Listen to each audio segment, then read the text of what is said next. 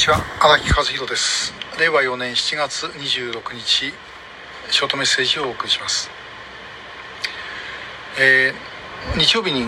あの柿崎裕二さんのカートプロモーションで、えー、やられたあの帰ってきた蛍というあの芝居を見てきました。あのもう前も何度もやってますんで、えー、ご覧になった方もられるかもしれません。特攻隊を題材にしたものであの鹿児島知覧の鳥浜留さんですね、えー、富谷食堂のおかみさんのが主人公。でこれは、まあ、あの伊藤司さんがやってるんですけども、まあ、大変あの印象に残る作品でした。えー、まだ今はやってますのでもしあのご覧になれる方いたらあのどうぞご覧になったらいいんじゃないかなと思います。六本木の俳優座劇場でやっています。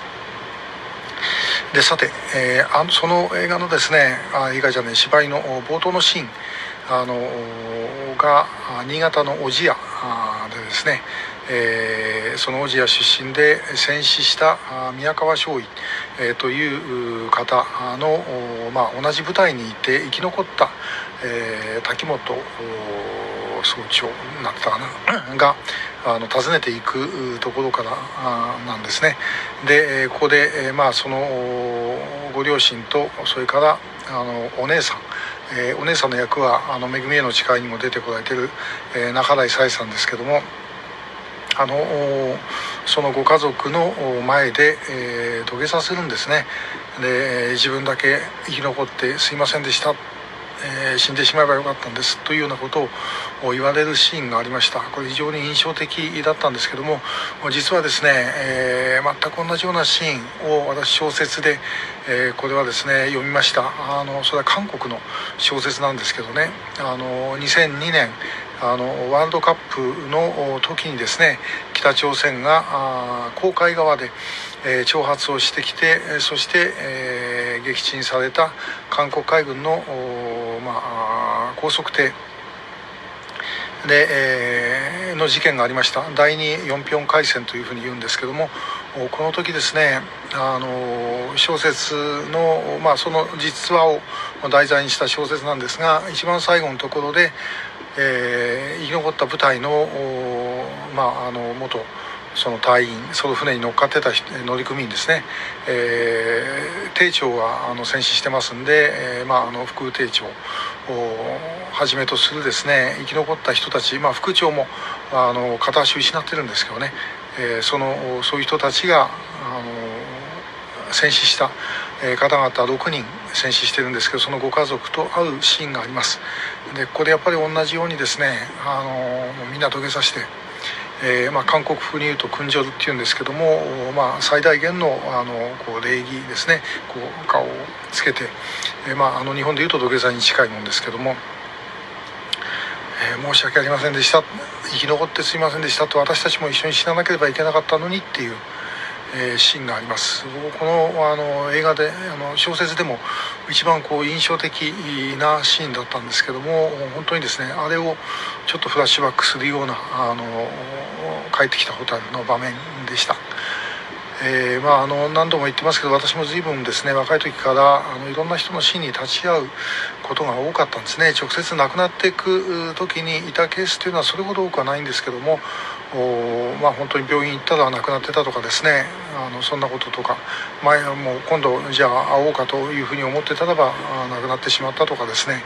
えー、そんなことたくさんあります。で、えー、改めて考えると人間の生き死にってですね本当に自分ではどうしようもないですよね。えー、もうずっともっと生きてるだろうと思う人が早くに死んでしまったりとかでもう危ないんじゃないかと思うような人が意外と長くまで生き残ったり、えー、それは本当にですね、まあ、何がどうなるか全く神様しか結局分かんないんじゃないかなという感じがあのしております。えー、私あのこれ全くその与太話として聞いていただいていいんですけども1993年平成5年の衆議院選挙に1回、まあ、あのいろんな弾みでですね、えー、立候補したことがありました、まあ、あのちょうど中選挙区制の一番最後の選挙で、えーと、確か先日亡くなった安倍総理なんかもですねあの選挙の時が確か初当選だったんだと思います。で、えーまあ、最初からもう当選する可能性全くない選挙でやってまして実際に6000票ぐらいしか出なくてですね、えー、当選ラインが78万票ぐらいだったと思いますんでもう最初からこれも候補者もみんな全てですねあの当選できないということが分かっていた選挙だったんですけどもあの選挙の途中でですねふっとなんか声が聞こえたんですねどういう声があったかっていうともし当選したらばあのもうその任期中にお前の命はなくなるよとそういう声でした。であれはですねまあもちろんその当選しなかったからそれまでの話なんですけれどもなんか本当にそういう天の声だったんじゃないだろうかなと、まあ、ちょうど日本新党とか、まあ、先駆けとかですねああいうのが出てそういう浸透ブームだった時ですから、まあ、もし自分が何か乗っかかっていたらですね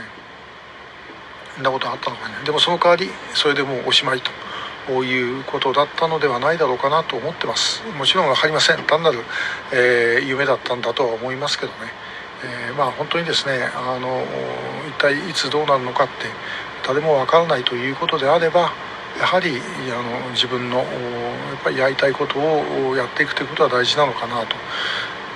であとあのその後やっぱり人間の、まあ、宗教の話とか何回かしましたけどもやっぱり一番怖いのは死んだらどうなんだろうっていうことですよね死んでも何もなくなるんじゃないかということに対する恐怖感というのはみんな持ってることだろうと思います。で、えそれをじゃあどういうふうに折り合いをつけていくのかということですよね。えー、まああの少なくとも生き残った人間が死んだ人たちのことを忘れないようにしようということは大事なんではないかと、まあ、全部の人のことをみんな四六時中思い出しているわけにはいきませんけども、まあ、それはまあ全部ひっくるめてですねあの祖先に対する崇拝の念とかそういうことになるんではないだろうかなというふうに思います。仏壇があれば位牌ですしね。あるいは神棚でもそうですし、まあ、みんなそういうものがあるのではないかなというふうに思っている次第です。えー、やがて、まあ、僕より先に死んでった私の友人たちとも向こうで再会して、えー、その時に「お前よくやったな」というふうに言ってもらえるように頑張りたいと思っています。今日もありがとうございました。